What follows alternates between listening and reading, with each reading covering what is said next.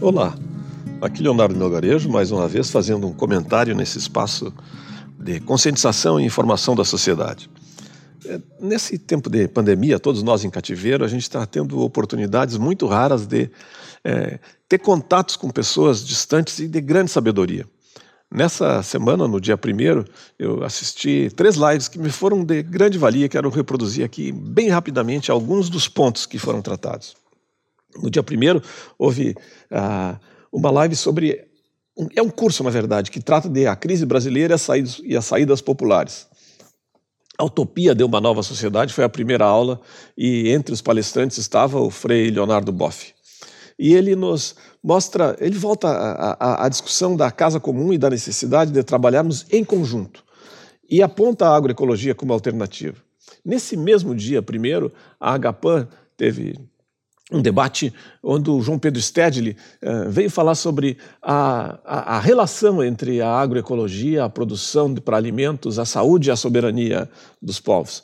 Muito rico também. Neste mesmo dia, o José Maria Tardim, uma liderança uh, da agroecologia brasileira, tratou numa outra live sobre a questão agrária e a soberania alimentar.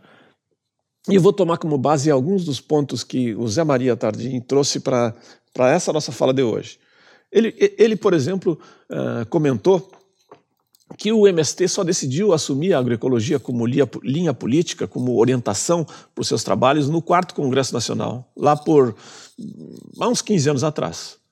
E de lá para cá, tomada essa decisão, o avanço se deu também no campo da formação, da conscientização e da preparação de atores, de agentes para trabalhar na agroecologia. Como o João Pedro Stedley também destacou isso na fala da Agapan, que mesmo que os assentados quisessem trabalhar com agroecologia, eram poucos os técnicos que tinham formação nesse campo.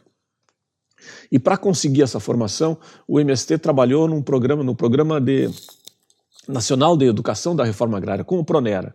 E de lá para cá criaram tantos cursos que já têm, que já têm formados trabalhando no campo milhares, milhares de agentes em nível médio e em nível superior no campo da agroecologia. Uh, técnicos agrícolas, agrônomos, uh, pessoas da área florestal, milhares.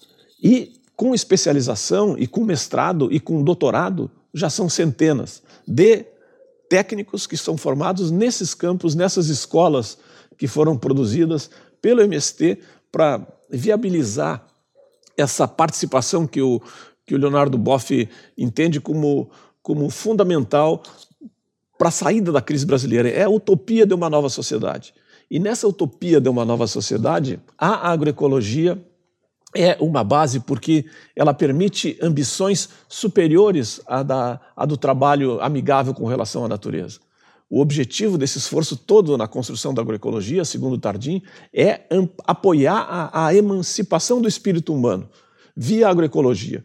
Um, um, uma linha lógica, um círculo que se complementa envolvendo a sinergia entre a autonomia das pessoas, a soberania dos povos e dos países e a agroecologia como uma forma de aproveitar de maneira mais racional os bens comuns, os recursos naturais. Isso com os povos dos campos, das florestas e das cidades. É, é, é, uma, é um passo adiante no sentido de uma possibilidade de nós termos um espaço é, melhor gerenciado do ponto de vista da saúde da população. É como foi tratado pelo Stedley no programa da Agapan. Produção, agroecologia, saúde e soberania. Tudo isso está relacionado aos direitos humanos e tudo isso implica numa necessidade de observar a, a, alterna as alternativas de produção de alimentos e as alternativas de decisão de consumo como atos políticos que estão relacionados à saúde do povo e à soberania nacional. É, recomendo que, se tiverem tempo, busquem esses links que tratam dessas falas que foram gravadas essa semana em lives pelo Frei Boff, o João Pedro Stedley e o José Maria Tardim. Um grande abraço e até a próxima semana.